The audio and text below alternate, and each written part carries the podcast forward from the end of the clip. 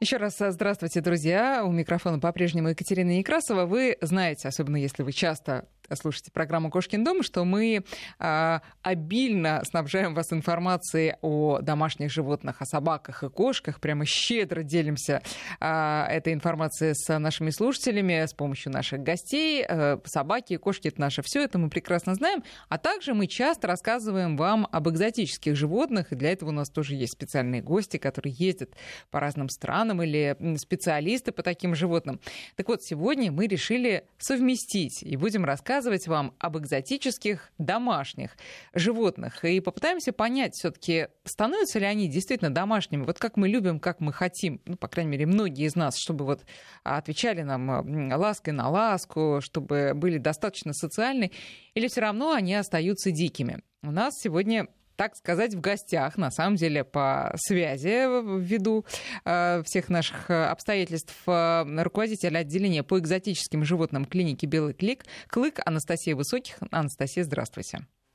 Здравствуйте, доброе утро. Итак, э, вы действительно занимаетесь такими животными. Кого к вам приводит? И э, это просто, чтобы понять все-таки, кого же можно считать экзотическим, потому что для кого-то и кролик экзотика, а для кого-то и сервал, понимаете, это милые, милая кошечка. Поэтому скажите, пожалуйста, с кем приходится иметь дело?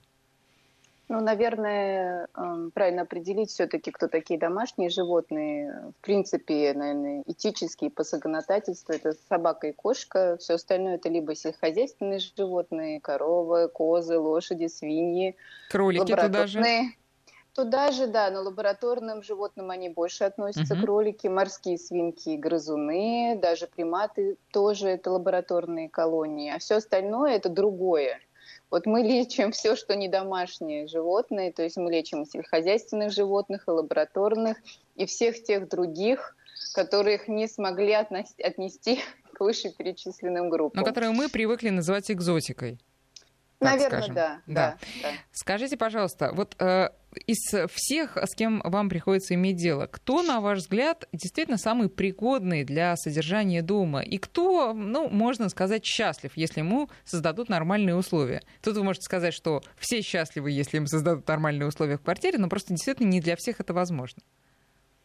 Э, ну, наверное, э, попугаи, если у них есть возможность летать, э, могут быть прекрасными компаньонами и с таким высокоразвитым интеллектом они вполне могут счастливо жить дома, если владельцы правильно подобрали к нему моральный контакт и правильно выполняют все его физиологические и умственные потребности.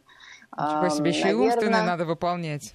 Конечно, конечно. Справимся а, ли на... мы, э, жалкие двуногие, с такой задачей? Вот вопрос.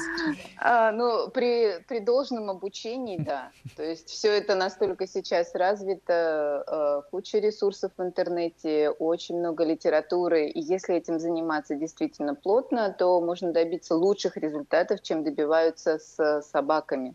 А, ну, а, а, вот просто это интересный момент, давайте немножко на нем остановимся. Хорошо, а если я не веду интеллектуальных бесед э, со своим э, попугаем, и если я его не развиваю в этом смысле, что ему будет, э, он будет чахнуть? Он да, он, он, он страдает. Он, у него, скорее всего, будет наблюдаться признаки хронической депрессии, длительной, затяжной, и, возможно, он будет продолжать еще некоторое время питаться более или менее оптимальной, вам не будет казаться, что с ним есть какие-то проблемы. Но постепенно даже вот это желание потребления да, пищевого, а, оно тоже будет сходить на нет.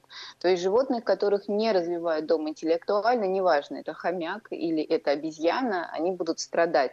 Но не всегда, ну, собственно, мы люди, да, мы не всегда видим страдания других, пока нам об этих страданиях не заявляют. Да. Вот они не способны заявить нам об этих страданиях, и поэтому чаще всего это остается незамеченным. И только очень тонко устроенный душевный человек может распознать эти признаки, либо ты должен прочитать об этом виде все, о том, о ком, кого ты держишь, mm-hmm. где он раньше жил, где он живет в природе, что ему надо. Ему надо копать, ему надо летать, ему надо говорить понять, что вы делаете не так, и исправить это.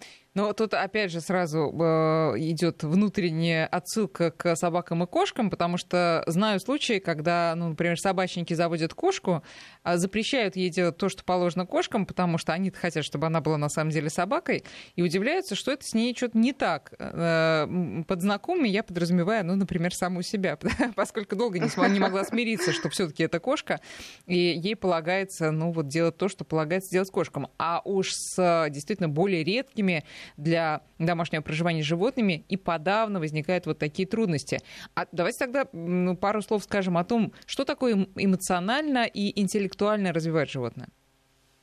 Э, ну, э, скажем так, наверное, эмоционально надо понять э, потребности животного, да, то есть если даже говорить о содержании, то есть понятно, что нужно изучить вид, надо понять, чем правильно кормить, надо постоянно, чтобы у животного был доступ к воде, нужно, чтобы у него было просторное жилище и возможность выгула, да, может быть, это должен быть выгул не вне помещения, но это должен быть возможность гулять еще где-то, нежели чем в своем вольере, например.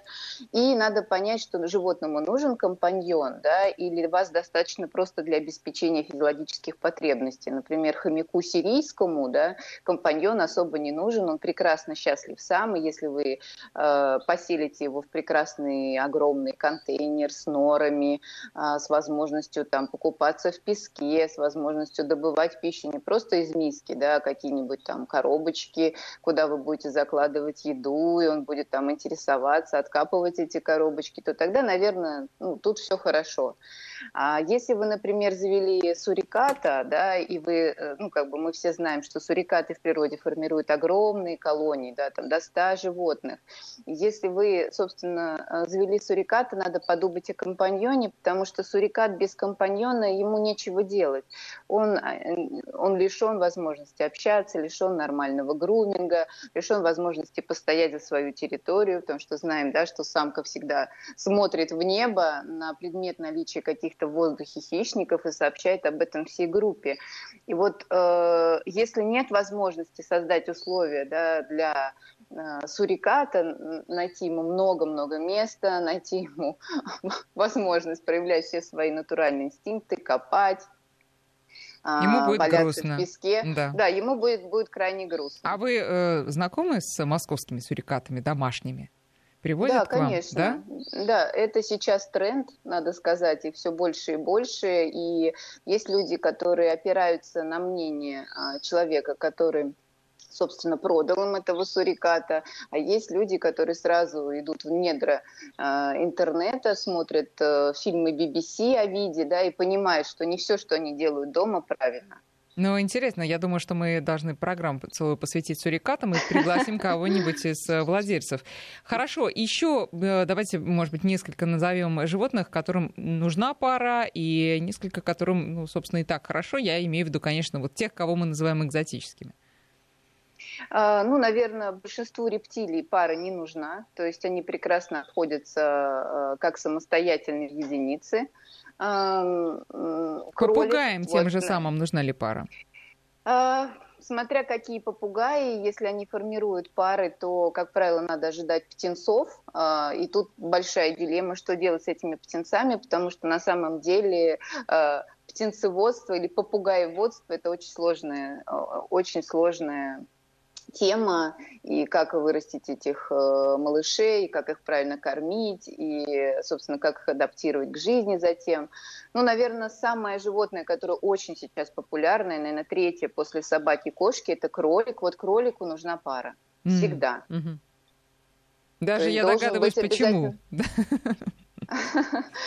Потому самому? Или почему-то нет, еще? Нет? Нет? Нет, нет, нет, нет, нет, совершенно нет. Это, наверное, для, для здоровья тоже-то и неплохо, если да. регулярно, но по большому счету нет. Нужен просто импат, да, который полностью поймет, э, даже были проведены исследования, без что... слов, поймет э, без слов, да Да, да, что кролики, которые один едет на прием к ветеринарному врачу, у него уровень кортизола, то есть гормона, который повышается при стрессе, зашкаливает. Но если того же кролика посадить в переноску вместе со своим компаньоном и отвезти в клинику, базовый уровень кортизола будет невысокий. О чем это говорит? Нужен друг в беде. Да, да, это точно.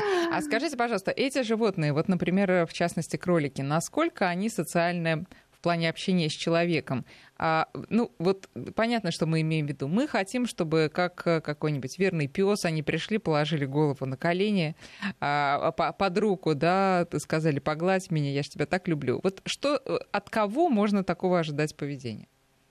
Еще? Ну, я хочу сказать, что собаки тоже разные. У меня три, и вот от них по-разному можно получить э, признаки этой любви. А с кроликами все то же самое. Есть кролик, который будет требовать этой любви, он будет абсолютно как собака вам ставить голову под ладошку, толкать вас носом, а, укладываться рядом с вами или запрыгивать к вам на руки, чтобы вы получить это тепло. А есть кролики, которые, собственно, да, вот а, ты мне нравишься, ну вот давай меня не трогай.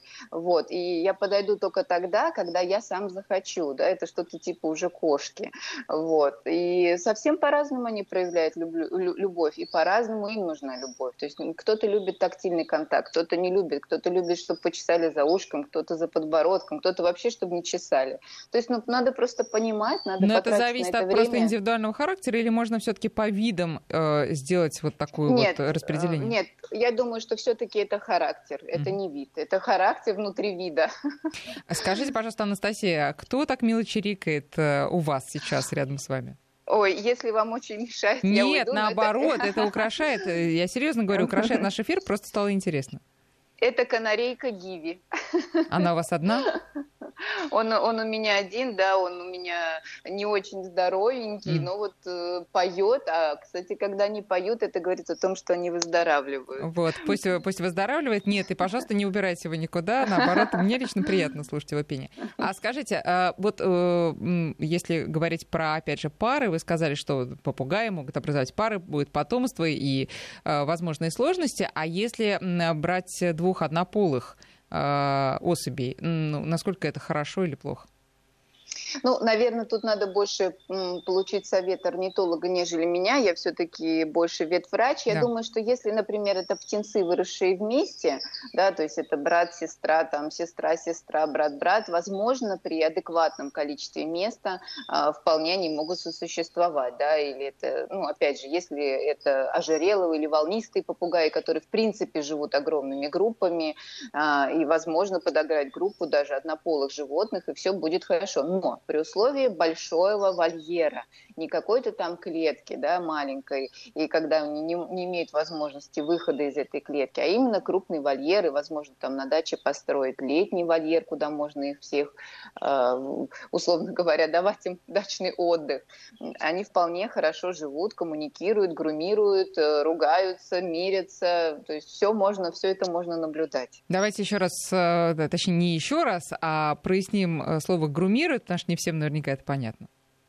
А, грумируется это, когда они ухаживают друг за другом. То есть это либо, ну, в данном случае, когда это птицы, они клювом проходятся по перышкам, аккуратно расчесывая эти перышки, да, почесывают какие-то определенные места.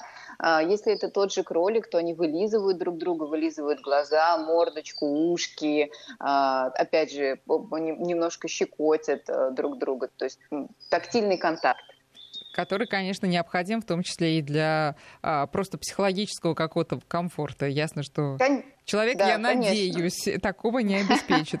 А, друзья, наши координаты 5533 для ваших смс и наш WhatsApp и Viber 903 176 363. Можете присылать для Анастасии свои вопросы. И вот э, интересно, из эм, Ханты-Мансийского автономного округа пришло сообщение. У меня дома живет озерный карась. Дальше, внимание, 11 лет. Может такое uh-huh. быть. А для меня это норма, а для друзей полная экзотика. За годы жизни он начал меня узнавать и даже радоваться моему приходу, похлопывая хвостом по воде. Ну вот экзотика это или нет, для каждого относительно, замечает Александр. Действительно, это для каждого относительно, но я так понимаю, рыбами вы не занимаетесь, но вот, э, друзья, видите, э, все возможно. Даже если вы заведете рыбу, она тоже может стать вашим добрым компаньоном. По поводу отношений разных видов животных между собой. Тут ну, всегда дилемма, потому что ребенок сначала хочет, как мы знаем, попугайчика, потом хорька, потом черепаху, а потом доходит дело до кошки и собака уже как вишенка на торте. Насколько э, опасно бывает совмещать разных животных? Вот, может быть, вы в своей практике тоже встречались с последствиями такого совмещения? А, ну, честно говоря, вот по современной концепции мы не рекомендуем заводить э, потенциальных хищников с потенциальными жертвами. То есть, если у вас есть собака, кошка, хорек, в вашем доме не должно быть э, черепахи, птицы, а, морской свинки, а, иначе животные, они могут и не показывать э, степень испытываемого стресса, но на самом деле это у животных жертв ужасно угнетает функцию надпочечников, да, они постоянно страдают, они более склонны болеть, они более склонны депрессировать. Просто не всегда это остается замеченным. Наверное, исключением составляет, когда вы завели и хищника, и животное жертву единовременно, они знакомы с детства, они друг к другу привыкли. Но не забывайте, что кошка всегда остается кошкой, да, и какая бы она милая ни была, и как бы она не выросла с этим птенцом, если у нее есть возможность, она всегда словит мою канарейку. Mm-hmm, да. вот.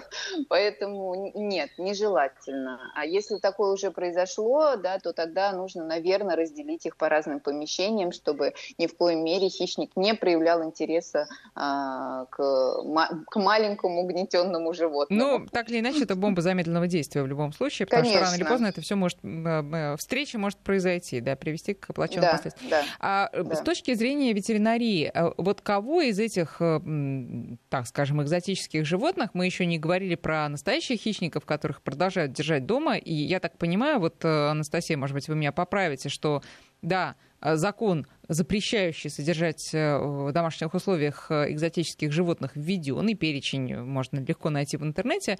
Но я так понимаю, что если животное живет в доме давно, то его разрешают и ну, дальше содержать до, соответственно, естественного ухода этого животного. А, и поэтому я так думаю, что к вам продолжают обращаться вот с такими ну, хищниками прям настоящими, да?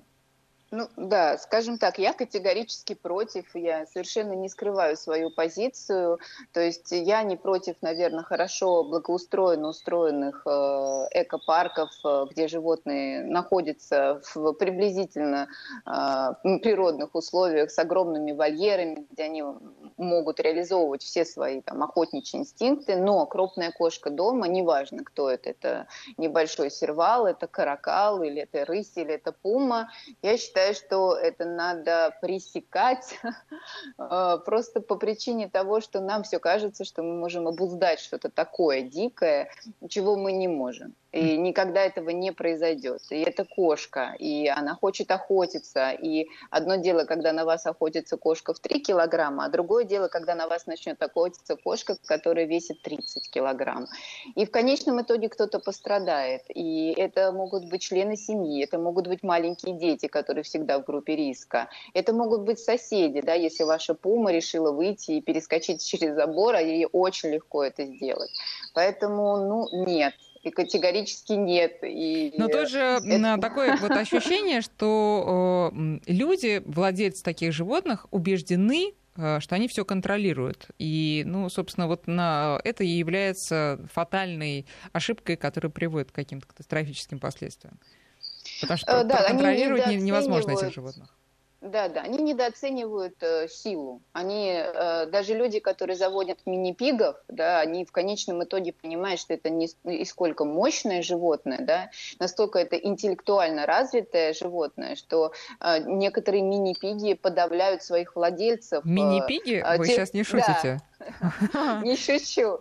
Терроризируя, потому что в детстве э, не, были упущения воспитания определенные, да, и владелец э, хохотал, когда маленький поросенок кусал его за пятки, а когда этот поросенок подрастет, там уже можно и пятки лишиться. Но мини-пиги Поэтому... все-таки, если не, а, не было ошибки, когда человек заводил мини-пигов, а ему подсунули настоящую свинью, все-таки э, скажите, до каких размеров настоящий мини-пиг может вырасти? Ну, обычно они растут не больше 70 а, килограмм. 7-10 килограмм. 10, да, так. Да, да. А если уж, конечно, там некоторая ошибочка произошла, то тогда это будет хряк там да, 70-80 килограмм. Да. Но а, а по поводу интеллекта, а, ну да, все, все мы знаем, что свиньи достаточно э, умные животные. А вот вам, скажем, даже во время вашей работы с э, чем приходилось сталкиваться? То есть как это проявляется? А, ну, во-первых, э, это то животное, которое действительно приходит к врачу, оно сразу оценивает ситуацию, да, по запаху, по тому, что будет происходить, и сразу начинает паниковать еще до того, как ты ему что-то сделал. И это то животное, которое успокаивает руки, то есть если обходиться нежно, говорить низким голосом, а, говорить только хорошие слова, да, не наносить какой-то боли, да, то все обычно проходит хорошо. Ну, как Они с новорожденными сразу... обычно, да, вот э, с ними тоже да. такие методы помогают помогает э, победить панику. Да, такую. потому что если вдруг что-то пошло не так, они визжат вот именно от паники, не от того, что они э, как бы проявляют агрессию, они от паники, от страха кричат очень сильно, то есть на этом моменте лучше прекратить вообще любой осмотр, либо воспользоваться транквилизаторами, да, то есть успокоить животного. И сейчас арсенал средств позволяет это сделать и до госпитально, то есть до того, как животное попало к нам на прием, и внутри клиники, да, и улучшить атмосферу моральную для животного. А вообще, э, я так чувствую, вы мини-пигов сейчас поставите в ряд с э, вот, э, традиционными домашними животными по интеллекту, да? Так и есть? А, ну, я думаю, что даже выше, даже честно выше? говоря. Это да. Мне кажется, да. А Мне какие кажется, нужны да. тогда для них условия, вот, чтобы они чувствовали себя членами, а... счастливыми членами семьи? Опять же, надо понимать, что это за животное, что оно любит. Да, оно любит копать, оно любит грязь, оно любит э, э, ковыряться в чем-то, что-то постоянно пятачком обнюхивать, трогать, потому что это основной орган осязания для них. Они любят гулять, они хорошо приучаются к шлейке, они прекрасно э, проводят время на улице, они могут общаться со своими компаньонами тоже прекрасно, и у них есть э, э, сходки владельцев мини-пигов, где они гуляют, как наши вот привычные собачники по вечерам. Это очень забавно. А для них есть, э, можно сказать, что улица для них представляет большую опасность, чем для собак? А, я думаю, что свободно, без поводка, да, ну и любая собака э, атакует, конечно, поросенка, потому что он пахнет специфически, и, конечно, для них более опасна улица. То есть это нужны специальные места для выгула, где ну, редка возможность встретить собаку без поводка. То есть все должны быть на поводках, так скажу. Если да. вы гуляете в парке, собака должна быть кошка на поводке, да, так же, как и мини-пик, так же, как хорек. У нас есть э, э, сообщения, есть вопросы. Э, ну вот, например, такое наблюдение слушателей из Краснодарского края. У меня волнистый попугай вцепился в морду коту и морально победил. Теперь у нас паритет. А вот. А, и, конечно, сообщение про наших традиционных домашних животных. Например, из Канады нам написали, а для нас Йорки — это экзотика.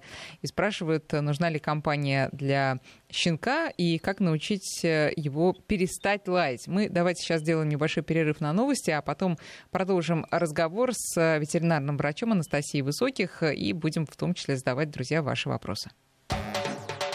9 часов и 34 минуты московское время. В студии Екатерины Некрасова мы продолжаем разговор с ветеринарным врачом Анастасией э, Высоких. И говорим мы сегодня об экзотических животных, которые многие держат дома. Вот, вот как правильно это делать, чтобы счастье было э, обеим сторонам этого э, совместного проживания. Друзья, можете прислать свои вопросы для Анастасии 5533 на наш смс-портал в начале слова «Вести» и на WhatsApp и Viber 903 176 363. Ну, Анастасия, давайте уж ответим про э, собак и кошек. Без этого никуда. Так вот, нужна ли компания для Йорка 10 месяцев и как э, отучить его лаять? Нужна ли? Ну, наверное, нет, собаке особо не нужна. Собака более ориентирована все-таки на э, человека, э, нежели, наверное, на своего собрата. Хотя надо помнить, да, что это волк, им нужна стая. Надо понимать, что если надо помнить, что Йорк стая... это волк, да, да, нельзя забывать об этом. Нельзя об этом забывать, что, наверное, если будет компаньон, то будет очень-очень хорошо, потому что, конечно, игры станут разнообразнее, собака не так будет э, трепетно ждать от вас внимания, которое не всегда мы можем дать, не всегда будет, э, если повезет, да, если компаньон, по, по, по, по, компаньон появится, он будет полностью удовлетворять потребности да. маленького Йорка, да, тогда они будут э, ловко играть. Наверное, такая же, такая же легкая собака должна быть, не тяжелая, вот, и тогда все будет неплохо. Да, это важно уточнить. А как... да, и, и, да, и как это учить лаять? А, и как отучить лаять? Вот тут надо понимать, на что лает собака, то есть э, что именно она охраняет, почему есть потребность полаять. И в тот момент, когда собака лает, ее надо отвлекать. То есть если вы понимаете, что она вот сейчас будет лаять, надо и лучшее отвлечение это, конечно, еда. И надо надеяться, что ваш Йорк хорошо кушает и есть какое-то лакомство, которое он очень любит. И таким образом вы, условно говоря... Это может стать поводом для манипуляции, знаете ли. Э, ну, возможно, а возможно и нет. А возможно, хорошо сработает. Если это один маленький кусочек, то потом эта привычка уйдет. Но надо понимать, почему собака лает. То есть что, что она хочет этим сказать, что ее беспокоит. Ее, она беспокоит на то, что кто-то приходит домой, тогда это естественное охранное поведение. Это же волк. А, а это волк же волк. Это овчарка. А вот, да, да, да, да, да. А если говорить про уже действительно экзотических животных, из них кто самый громкий и как там корректировать вот это поведение? А, ну, самые громкие это, конечно, попугаи. Самые громкие. Крупные попугаи, ары, эм, какаду, жако. Это то, что не замолкает. И тут, э, как правило, ничего сделать нельзя. То есть, если вы, опять же, а, пирамиду Маслоу, да, потребностей выполнили, то, скорее всего, все будет хорошо. А некоторые рекомендуют оставлять радио какую-нибудь хорошую мелодичную классическую музыку или радио с новостями для того, чтобы в течение дня птица слушала этот голос, да, и, собственно, мало того, что она занимала себя повторением звуков, так еще у нее не будет желания перекричать, потому что птицы обычно кричат тогда, когда им нужно внимание. А, и то есть тут вопрос в том, что вы не дали внимания в достаточном количестве, и птица его требует, и она орет. А не задавит радио морально и психологически, особенно психологически, конечно, а, попугаев? Потому что, ну, это действительно, это источник некого звука, обладатель которого птица, понятно, не понимает, а, и это может как-то негативно сказываться, нет? А, нет, они обычно все прекрасно понимают, и мало того, что птицы знают языки, то есть у меня была история о том, что э, нам отдали птицу, э, когда я училась в Америке, эта птица была пожилой дамы, а, и все к этой птице подходили, потому что ее лечили в этой клинике и никак не могли понять, почему у нее такая глубокая депрессия, потому что, ну, понятно, что а, владелица умерла, и птица испытывала депрессию, но мы развлекали птицу как могли, и так, и так, и, и мы включили ей испанскую песню. И тут птица оживилась. И оказалось, что она не понимает английского, она знает испанский. И мы все стали разговаривать на испанском с птицей, и качество жизни улучшилось. Это и да. нам это показала именно эта испанская песня, потому что птица сразу весь задор испанский показала, и все было хорошо. И станцевала фламенко там же. Да. Да. А, скажите, пожалуйста, Анастасия, вот я знаю, что вы участвуете в работе фонда «Госпиталь дикой природы». А, вообще, что это за проект в двух словах? И э, часто ли попадают туда животные дикие, которых пытались одомашнить, ну и безуспешно? Ну, э, скажем так, это, да, первая некоммерческая организация в России, в принципе, созданная ну, профессиональным альянсом, да, ветврачей, людей, которые а, занимаются природой, неравнодушные люди. А, скажем так, пока к нам никто не попадает, просто по причине того, что мы еще занимаемся пока только тем, что мы ищем помещение, ищем возможности для того, чтобы сделать тот самый госпиталь, а пока мы занимаемся помощью лечением, реабилитацией животных, которые по каким-то причинам э, попали в плохие, в плох, скажем так, получили травму или mm-hmm. нуждаются в какой-то помощи, но мы делаем это на чужих территориях, то есть, условно говоря, мы просто едем, лечим туда, куда нас позовут но также э, занимаемся образовательной деятельностью не только владельцев, да, и людей в принципе, да, потому что эковоспитание это то, что нужно преподавать в школе, но и образованием ветврачей, которые хотят работать э, с дикими экзотическими животными, а школы как таковой в России нет. Да, собственно, мы занимаемся еще и образовательной А какие тут, ну, я понимаю, что это целая наука, но какие вот самые, наверное, ключевые тут моменты, а, ну, когда человек вот понимает, что он хочет именно с дикими животными работать, э, что тут надо ну, для себя а, решить, что вот да, я иду на это, на это, я понимаю вот такие-то, такие-то там риски и особенности? А, ну, э, надо понимать, что это всегда небезопасно. То есть э, всегда надо э, нести ответственность очень большую, да, и за себя, и за команду, в которой ты работаешь, а, что это больше ответственности, потому что наше желание выпустить таких животных обратно в природу, да, и нужно сделать все возможное, чтобы этот релиз был очень мягким. А, и то, что это требует огромного количества а, обучения. Врачи по собакам и кошкам сейчас достигли невероятных высот, а, но исследованиям по собакам и кошкам намного больше, чем по диким экзотическим животным, поэтому мы по крупице собираем всю эту информацию, да, в том числе и по собакам и кошкам, для того, чтобы реализовывать это с нашими животными. Ну, то есть, да, это, ну, на мой взгляд, это более ответственно, и это более серьезно, и это небезопасно. Ну вот да, э, несколько слов по поводу действительно возвращения в естественную среду обитания. Я так понимаю, что вы говорите о тех животных, которые и жили в ней, но, например, были травмированы, ранены на охоте или что-то с ним произошло, и они попали к вам, чтобы вы их вылечили. А если это животное и так было ну, условно домашним, мы говорим прямо сейчас про действительно диких животных, э, таких из природы, uh-huh. и, ну, скажем, вот э, стало очевидно владельцу, что нет, не идет, это невозможно, э, невыносимо, и я так понимаю, что такое животное уже никогда не сможет жить само. Нет, конечно. Если дикое животное было домашнее, особенно не в первом поколении, выпустить его на природу будет невозможно, потому mm-hmm. что это уже совершенно другие базовые, базовые э, методы выживания. Ну а какой тогда, они... возможно, вариант промежуточный и достаточно благополучный для этого животного? Э, я думаю, что есть понятие как э, приюты, и они есть уже во всем мире. Есть приюты медведей бурых, есть приюты э, енотов, есть приюты шимпанзе.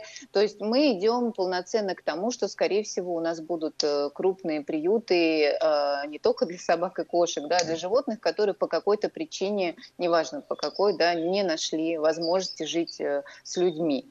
Э, и, скорее всего, это будут как раз-таки вот эти дикие животные, даже еноты, потому что енота держать дома это тоже целая эпопея. Я как раз хотела много... спросить, да, сейчас, сейчас э, вот будет вопросы про енотов тоже, но когда вы говорите об этих приютах, видимо, подразумевается, что это будут некие все-таки парки. На... Ну, Конечно, да, да. да. А, но не зоопарки сам... в э, привычном понимании с клетками. Да, это, это будут э, крупные территории, потому что один вид содержать очень легко. То есть сложная проблема, например, в зоопарке парках, которые сейчас у нас есть, э, это мало места, э, много животных, и, собственно, э, невозможно всем уделить должного внимания, да, и так как это хочется сделать, да, больше открытых вольеров, больше места, да, мы все задавлены городом.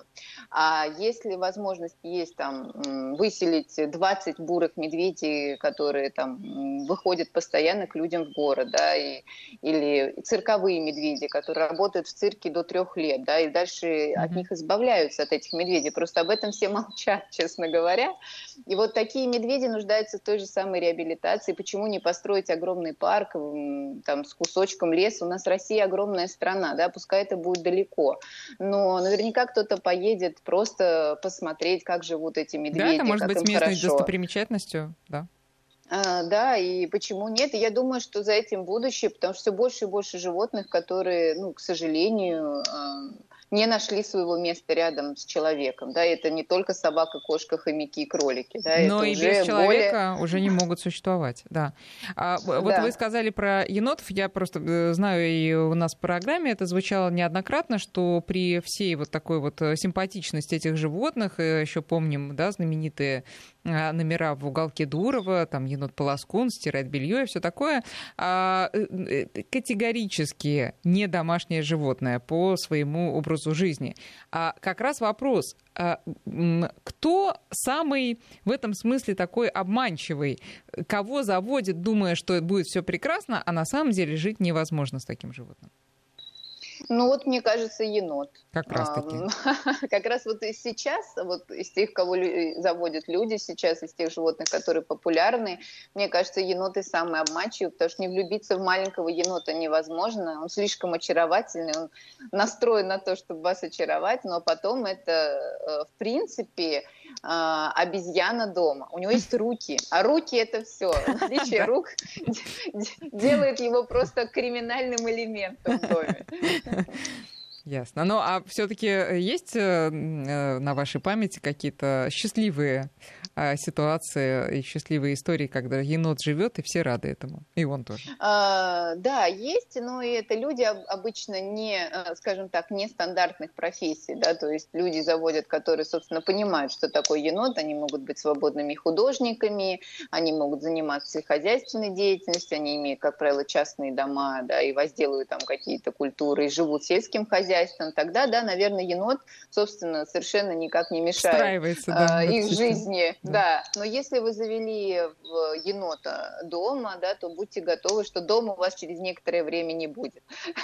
Это будет енотов дом. Это енотов дом, да. А, несколько слов давайте скажем про питание экзотических животных. Э, честно, не знаю, насколько э, широкий выбор в зоомагазинах для разных видов. Насколько вообще часто эта проблема встает именно с питанием и с последствиями неправильного питания? А, ну, как правило, проблема встает только относительно живых кормов, то есть если у вас насекомоядное животное, да, вам нужно знать э, поставщика насекомых, и с этим сейчас нету совершенно проблем. Если у вас а, животные, которые едят а, грызунов, да, там, например, это те же самые змеи или какие-то рептилии, то вам нужно знать поставщика а, мышей, крыс, к сожалению, да, и опять же, это тоже сейчас э, не проблема. Кормов достаточное количество, единственное, что, наверное, для тех же самых насекомо, насекомоядных животных есть и сухие корма европейских, американских марок. Вот у нас их на рынке представлено крайне мало, они легко пропадают, потому что ну, рынок не такой большой сбыта, как у собачьих и кошачьих кормов. С другими животными ну, нет проблем. То есть все можно купить и для кроликов, и для хорьков, э, и для свинок, и для сахарных опоссумов. То есть совершенно не проблема. Пытаются ли кормить э, человеческим кормом таких животных? А, ну, наверное, если у вас обезьяна, то вы можете угостить ее чем-то со стола, но, но чем вы можете ее угостить? Овощи, фрукты, да, там, может быть, э, небольшое количество каши безмолочной, да, и безглютеновой.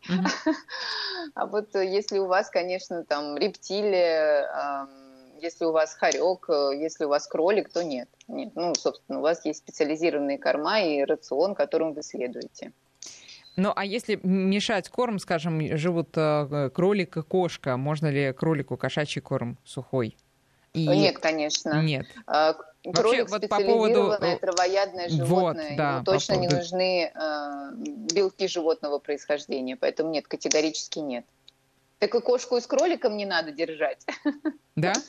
Это, это тоже опасно, несмотря на размеры, Конечно. ну, примерно одинаковые несмотря на размеры, все равно кролик будет испытывать э, определенный стресс. Просто кролик никогда этого не покажет, они территориальные, он еще будет э, свою территорию отвоевывать у кошки, но при этом, при всем, кошка тоже будет ждать момента. То есть в любом случае, конечно, нежелательно, чтобы был потенциальный хищник. Анастасия, спрашивают нас наши слушатели про э, эту деликатную тему кастрации, стерилизации. Э, в каких случаях это необходимо именно вот с экзотами?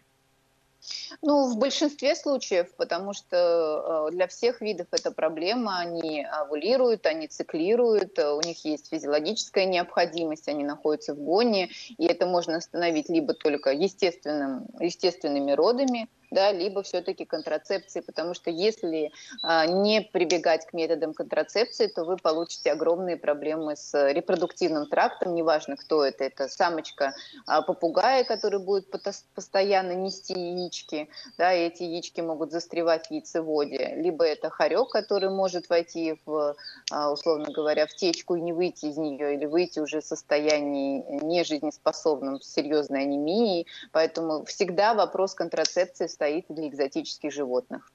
Ну, а э, что касается э, вынашивания потомства, я имею в виду сейчас не столько саму самку, сколько э, ее помощников в виде людей. Э, тут вот э, кому стоит, то есть с какими животными стоит на это решаться, а с какими животными это действительно очень сложно? Ну, сейчас столько много обездоленных животных, и, наверное, надо понимать э, эм, настолько, насколько в, ваш, в экологии важно размножать конкретно ваши животные. То есть если это хорек, ну, наверное, не стоит, потому что уже несколько, э, несколько десятков приютов для хорьков с отказными хорьками, хотя хорек вроде как бы не такое же трудное животное для содержания. А, поэтому, наверное, если у вас хорек, сразу задумайтесь о контрацепции. Если у вас какой-то редкий вид попугая или у вас, я не знаю, э, редкий вид какой-то жабы, то, наверное, с точки зрения экологии и сохранении вида надо подумать о том, что неплохо было бы получить потомство. Но ну, тогда проконсультируйтесь просто с профессионалами по данному виду и по, с репродуктологом, чтобы вся беременность прошла благополучно, да, потому что будет требовать животное там, кальций, какие витамин Е, фолиевую кислоту, да, то есть чтобы все, все прошло хорошо. И тогда, да, стоит этим заниматься. Но сколько я знаю животных, которые приходят к нам на прием, в большинстве случаев мы рекомендуем стерилизацию, потому что этих животных уже очень много, очень много обездоленных, очень много в приютах, да, лучше помочь им и взять из приюта, чем брать животных, ну, как брать маленьких от такого же вида. Это правда, но... да, но тут же начинаются вот такие уже человеческие нюансы отношений, когда это твой родной, ты хочешь, чтобы он был счастлив, чтобы он родил детей, воспитывал их и познал все прелести материнства или отцовства, и тут уже вот это выходит на первый план. Ну, тогда мы объясняем, что вот чтобы познать вот эти радости материнства и отцовства, это э, материнство с отцовством должно быть регулярно, и вы должны быть готовы, например, с точки зрения кролика, да, иметь потомство каждые 6 месяцев. И, условно говоря, знать, куда вы реализовываете своих детишек, да, потому что это ваши внуки. Это ответственность. Потому что вот эти разговоры о том, что вот она нас один раз для здоровья родит, и все будет хорошо, это хорошо, если она нормально родит для здоровья. И это в коей мере правило не работает. Да, то есть животные, которые, условно говоря, пускаются в репродукцию, особенно заводчиками, то это животных, которые используют весь репродуктивный срок, то есть 3-4 года. А почему а, нельзя каждый... использовать один раз и на этом все? Потому что это, условно говоря, а, инициирует каскад изменений в гормональной системе и в репродуктивной системе, да, что потом необратимо. А, и, собственно, как правило, это приводит, если потом нету этой реализации, это приводит к там, патологиям яичников, к опухолям матки, к патологии семенников, к опухоли семенников. И, собственно, лучше тогда не начинать. Лучше сразу, сразу подойти к вопросу о контрацепции и сразу это решить. И касается это абсолютно всех, в том числе, вот я сейчас вспомнила, что бывают же еще и домашние лисы, например. И, э, ну, в общем, ко всем дома, животным, которые живут дома, это равно применимо. Да, равноприменимо, потому что это, во-первых, забота о животном, потому что это минимизирует риски заболеваний репродуктивного тракта и онкологии в том числе, потому что онкологии репродуктивного тракта очень много, это большая проблема. Ну и плюс поведенческие проблемы решает. Например, те же самые метки мочой. Они же метят мочой, когда у них высокий тестостерон и эстроген, да, мочи производится очень много, запах невыносимый. Естественно, вы, если уменьшите количество гормонов, да, то тогда а, будет меньше запаха, будет меньше меньше мочи, будет меньше меток, да, и, собственно, качество жизни ваше улучшится тоже. А их? И их тоже, ну потому что вы уже решаете проблему. Вы же не решаете ее тем, что вы вяжете животное, условно говоря, предоставляете ему пару, возможность, естественно, познакомиться, естественно, размножиться, заботиться, естественно, о своем потомстве, жить стаей потом большой. Поэтому, ну, из двух зол выбирают меньше. Анастасия, еще очень важный вопрос. Это, конечно, в целом врачебная помощь и врачебное сопровождение таких необычных животных. Правильно я понимаю, что и э, врачей для таких необычных животных тоже не так много. И, э, ну, скажем, вот к обычному терапевту, ветеринарному терапевту в обычную клинику не совсем правильно водить таких животных.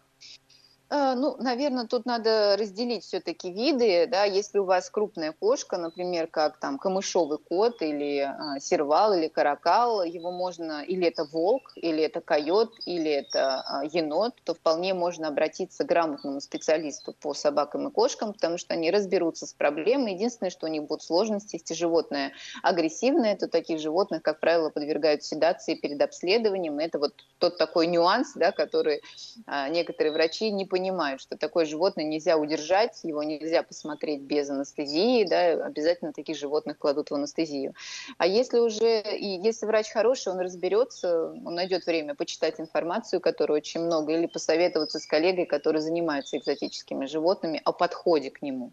Но если, конечно, у вас, э, не знаю, геккон, попугай, у вас э, маленькая обезьяна, у вас, э, не знаю, тритон, то, наверное, нет. Тогда нужны узкоспециализированные врачи, а, и, собственно, да, их надо поискать, и прежде чем в каком-то регионе, я не знаю, Ханты-Мансийске заводить себе э, ЖАКО при условии того, что в вашем городе или ближайшем э, окружении нету врача, а, который может вам помочь, наверное, не стоит заводить эту птицу. Ну, то есть, ну, то есть всегда... мы понимаем, что часто это спонтанные решения, это же действительно так, это часто просто увидел, захотел, купил. А когда мы говорим об ответственном отношении к животным, а теперь вот мы знаем, что есть такой закон с таким названием, мы должны понимать, что сначала мы готовим площадку, в том числе готовим и специалиста, находим его и устанавливаем контакт, только потом мы заводим это животное. Да, все, все правильно. Да. да, Анастасия, спасибо. И на этом э, наша сегодняшняя программа завершена. Я благодарю Анастасию Высоцких, руководителя отделения по экзотическим животным клиники «Белый клык». Всем э, любителям экзотики желаю обрести счастье с вашими питомцами, но при этом остаться живыми и здоровыми, э, причем и вам, и вашим питомцам, чтобы действительно это общение приносило удовольствие и счастье обеим сторонам нам. Спасибо большое за внимание и до новых встреч в программе «Кошкин дом».